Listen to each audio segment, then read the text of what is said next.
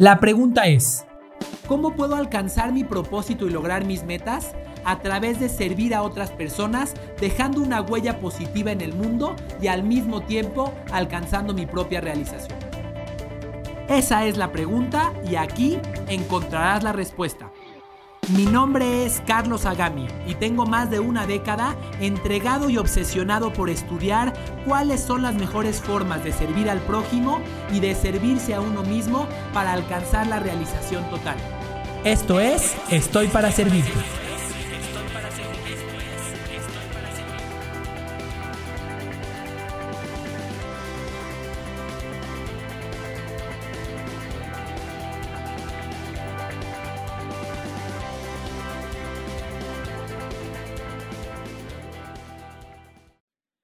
Hola, bienvenido a este episodio de Estoy para Servirte. El día de hoy te quiero hablar de un gran error que cometemos todos aquellos que tenemos un deseo de crecer, de lograr mejores resultados, de trascender y que al hacerlo comenzamos a faltarnos al respeto a nosotros mismos. El día de hoy te voy a hablar acerca de cómo el principio para mejorar tus resultados, tu trascendencia, tu calidad de vida, es empezar por respetarte a ti mismo. Vivimos en un mundo en el cual las personas solamente comparten sus éxitos, en el cual cuando ves a alguien más que te cuenta de sus hábitos con los cuales logró sus resultados, te platica acerca de cómo se paró todos los días a las 5 de la mañana para hacer ejercicio, te platica acerca de cómo trabajó de sol a sol durante todos los días, eh, incluyendo fines de semana, etcétera, etcétera, etcétera. Y con todo esto que nos cuentan en nuestras mentes, al menos en la mía, se genera una ilusión acerca de cómo deberíamos de comportarnos. Una ilusión que es prácticamente inalcanzable. Nos, lo que, la expectativa que tenemos de cómo debemos de comportarnos, de cómo debemos de comer, de cómo debemos de trabajar, de cómo debemos de hacer ejercicio, se convierte en algo que es ficticio porque las demás personas solamente han compartido sus éxitos, no han compartido generalmente sus tropiezos ni aquellos momentos en los que su cuerpo o su estado de ánimo o su energía no eran los adecuados para llevar a cabo una actividad. Soy una persona totalmente obsesionada con el concepto de cómo ser más productivo. Desde hace varios, varios años he estudiado a varios mentores y a varios escritores que han hecho investigaciones al respecto. Y uno de ellos es un autor que se llama James Allen. Él escribió un libro llamado Getting Things Done, es decir, hacer que las cosas pasen. En este libro, él plantea una metodología de cómo uno eh, debe de recibir todas las solicitudes o las ideas que quiere llevar a cabo, cómo las debe de priorizar, ordenar y cómo elegir en qué actividad me debo de enfocar en cualquier momento. Desde mi perspectiva, esta estrategia de gestión del tiempo eh, ya está un poco anticuada para el momento en el que vivimos nosotros. Es un libro que tiene ya quizás 15 o 20 años. Sin embargo, eh, hay algunos principios que dice James que me, parece, eh, que me parecen muy valiosos. Y hay uno de ellos especialmente que quiero traerte y compartirte en este momento. Él dice, cuando estás eligiendo qué actividad vas a realizar, debes de procurar identificar cuál es tu nivel de energía en el momento.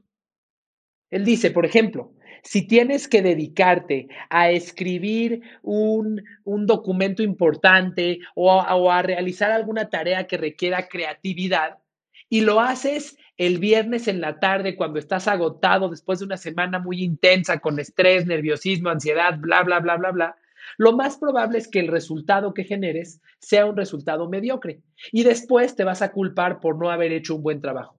Sin embargo, tú solito no te pusiste las mejores condiciones para lograr un extraordinario resultado porque no elegiste el momento indicado para el tipo de actividad que querías realizar. Hay momentos en los cuales nuestro nivel de energía es mayor y hay momentos en los cuales nuestro nivel de energía es menor.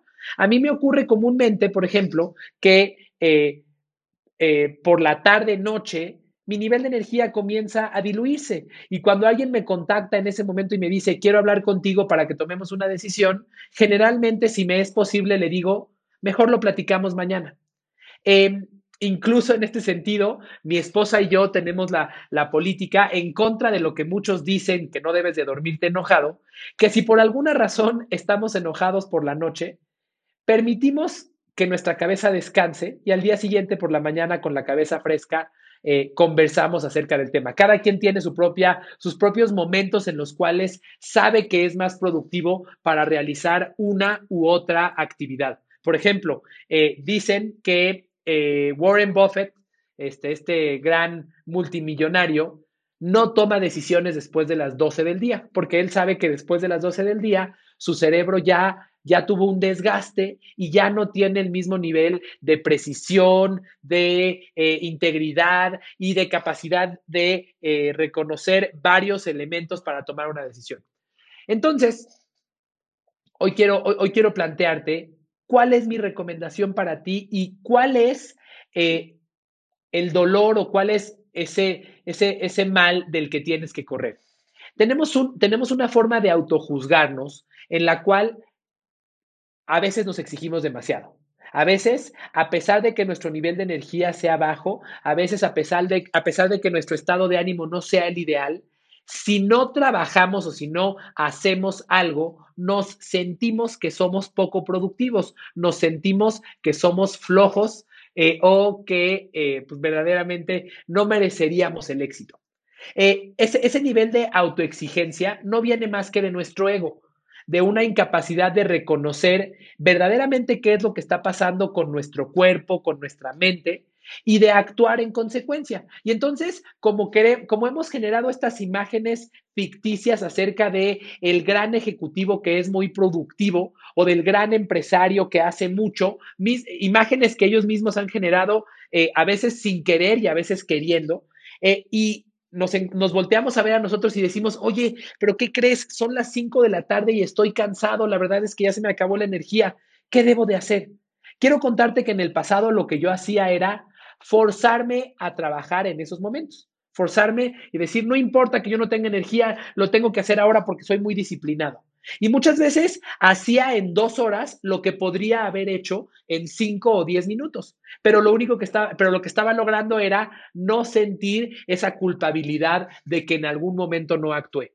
Hoy te quiero dar un permiso y espero que tú también te lo des. Hoy te quiero dar el permiso de cuidarte primero a ti y de respetarte primero a ti para poder estar en las mejores condiciones para realizar el trabajo que tú quieras o la actividad que tú quieras. No importa si es un tema personal o si es un tema familiar o si es un tema de trabajo, no importa. Pero hoy te quiero dar el, el permiso de que comiences por respetarte a ti mismo.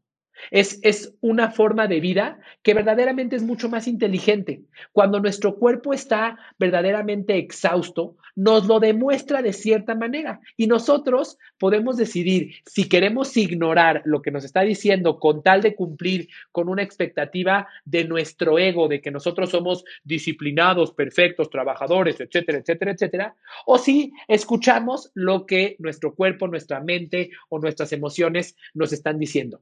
No quiero decir con esto que utilices este, este, este permiso como una excusa para rascarte la panza y no, y no trabajar en ningún momento, sino lo que te estoy diciendo es Cuida de ti y elige los momentos adecuados para realizar las, cada una de las actividades. Elige un momento en el que tengas muchísima energía y muchísima claridad de mente para trabajar en algo que requiera mucha concentración. Pero si estás en un, en un momento en el cual tu nivel de, tu capacidad de concentración se ha reducido porque estás un poco cansado, porque tu energía es más baja, puedes ocuparlo para una actividad que requiera menos nivel de concentración. Quizás en ese momento puedes responder tus mensajes de WhatsApp, quizás en ese momento puedes revisar tu correo electrónico.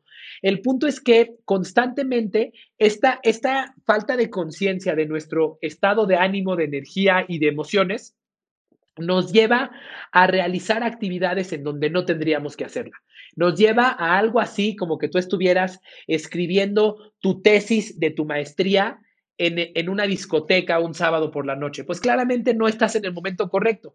Claramente el, ambiente, tu estado de ánimo, tu estado de energía no necesariamente coinciden con lo que, va, con lo que quieres lograr. Eh, de esta forma, tú lo que vas a hacer es identificar tu estado, de, tu estado de energía, tu estado de ánimo y en función a ello, elegir cuál es la tarea que más sentido hace. De esta forma vas a ser mucho más productivo, vas a fluir mucho más fácil y vas a dejar de juzgarte. Quiero decirte, claro, que existe la, posibilidad, existen estrategias de mejorar tu estado de ánimo en cualquier momento. Anthony Robbins, eh, un, gran maestro a quien admiro mucho, dice que una persona que no tiene energía es una persona que no puede lograr nada extraordinario en, algún, en ningún aspecto de su vida. Y hay muchos autores que plantean cómo debes de hacer una pausa, cómo debes de respirar. Yo, por ejemplo, acostumbro salirme durante cinco minutos cronometrados e ir al sol para recargarme. Eh, entre otras cosas, yo acostumbro utilizar una técnica que se llama la técnica Pomodoro que, significa trabajar 25 minutos y descansar 5. Esa técnica me permite mantener el bienestar de mi cuerpo, de mi mente, para estar en las mejores condiciones, especialmente para mi trabajo. Pero entonces, claro que puedes utilizar estas técnicas para tratar de optimizar tu estado físico y tu estado de ánimo en cualquier momento, pero que eso no te haga creer que te tienes que forzar a realizar una actividad en el momento en el que eh, eh, intelectualmente decidiste hacerlo si es que emocional y físicamente no estás en el momento correcto. Así que date este permiso, cuídate, respétate y a partir de ello sabrás que cada una de las actividades que hagas van a ser mucho más productivos y tus resultados serán mucho mejores. Espero que esta conversación o este diálogo que hemos tenido en este momento te aporte algo de valor. Muchas gracias, nos vemos en el próximo episodio de Estoy para Servirte.